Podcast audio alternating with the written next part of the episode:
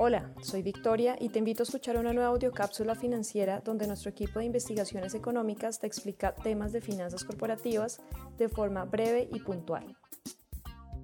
Una de las noticias más sonadas durante este abril de 2022 en el mundo empresarial fue la oferta de compra de Twitter por parte del hombre más rico del mundo, Elon Musk, por un valor cercano a 46.500 millones de dólares. Les habla Rafael España. Yo soy director de estudios en finanzas corporativas y hoy voy a hablarles sobre la última jugada de un hombre que ha probado sistemáticamente lograr lo imposible, Elon Musk. Esta compra ha generado interés, no solo porque Twitter es una de las redes sociales más influyentes en el momento, sino porque el proceso de adquisición por parte de Musk inició antes de la oferta definitiva y ha estado ligado a especulación. Aunque el proceso ha avanzado, hoy en día todavía faltan aprobaciones por cumplirse por parte de los accionistas en la asamblea del próximo martes 24 de mayo y por parte de entidades regulatorias que evalúan prácticas antimonopólicas e inclusive de libre expresión en las redes sociales, tanto como en Europa como en Estados Unidos. Desde el punto de vista de las finanzas corporativas, que es de lo que yo les vengo a hablar, vale la pena estudiar el desarrollo de la oferta y la extraña forma de financiamiento. La historia ya está lista para una novela. Al cierre del viernes primero de abril se conoció que Elon Musk había comprado poco más del 9% de acciones de Twitter y el lunes siguiente el precio de la acción abrió 24% al alza en parte porque algunos inversionistas consideraban probable que Musk continuara comprando en el mercado más acciones o que se viniera una oferta pública de adquisición por el total de la compañía, la famosa OPA, por una participación mayor en la compañía, o sea, más del 9%.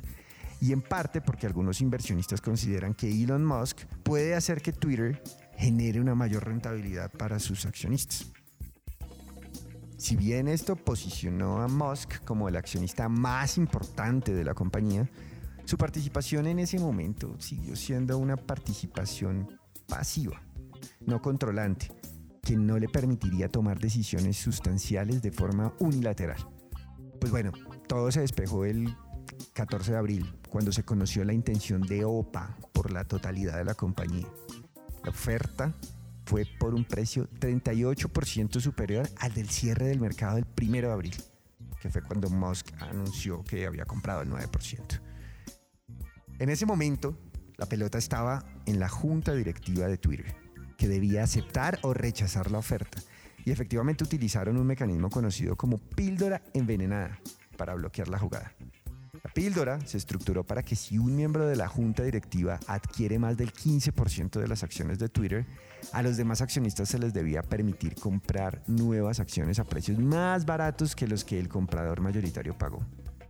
Esto haría que Musk tuviera que pagar mucho más por la compañía, si es que quería el control, si es que quería pasar del 9% a un valor superior al 15%.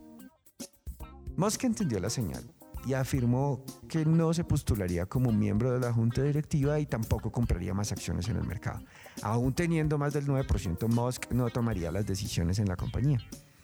Y en esta ocasión, como en muchas otras, las píldoras envenenadas que estructuran las juntas directivas para no perder el poder sobre la compañía, no bloquean la transacción per se, porque puede generarle valor a sus accionistas, sino que hacen que las condiciones de adquisición sean mejores para la compañía y sus accionistas. Y aquí lo lograron. El lunes 25 de abril, la junta directiva de la compañía anunció que aceptaba las condiciones de la oferta y las pondrá en consideración a sus accionistas. Así, la novela pues ha avanzado, pero aún no ha terminado. Ahora, la estructura de financiamiento y las condiciones de la transacción merecen la pena revisarlas, porque es que hay de todo desde préstamos en el que participan más de seis bancos con garantías por parte de la misma Twitter, hasta cláusulas que obligarían a las partes, a Twitter o a Musk, a pagar montos importantes en caso de que el negocio se caiga. O sea, si a los accionistas el 24 de mayo no les gusta la oferta y se cae el negocio, a Twitter le tocaría pagar la bobadita de mil millones de dólares. Y obviamente el precio de la acción de Twitter caería perjudicando a los mismos accionistas. Asimismo, Si Musk se retira, le tocaría desembolsar un valor similar. Así que el negocio está casi consumado. Pero, ¿cómo paga Musk? A pesar de ser el hombre más rico del mundo por sus activos, no necesariamente tiene 46.500 millones de dólares en efectivo. Pues casi toda su riqueza está explicada por sus acciones en Tesla. Por eso, solicitó un préstamo por 13 mil millones a Morgan Stanley, Bank of America, Barclays y al banco japonés MUFG, entre otros bancos, cuya garantía son los mismos activos de Twitter o la misma Twitter. En este sentido, Twitter tiene que generar un flujo de caja suficiente para poder pagar la deuda que Elon Musk debe pagar, o los bancos se quedarían con una porción de las acciones de Twitter. Solamente en intereses se estiman 845 millones de dólares por año para pagar este préstamo. Y eso no es todo. Adicionalmente, Musk solicitó 12.500 millones de dólares a Morgan Stanley, poniendo como garantía sus acciones de Tesla. Estos dos préstamos, el de 13.000 millones a los diferentes bancos y el de 12.500 millones a Morgan Stanley con garantía, que se conoce como una cuenta al margen, estos dos préstamos suman 25.500 millones de dólares.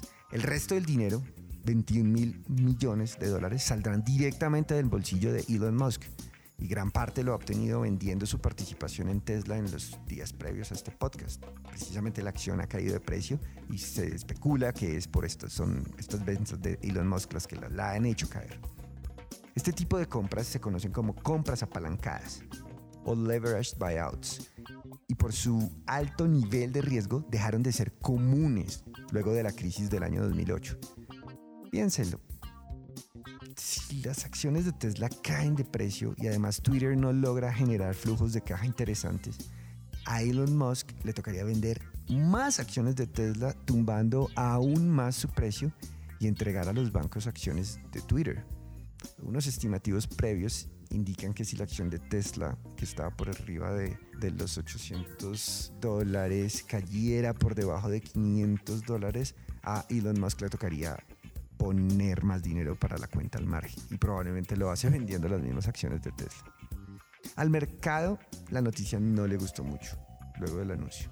Las acciones de Tesla perdieron la bobadita de 125 mil millones de dólares en un solo día.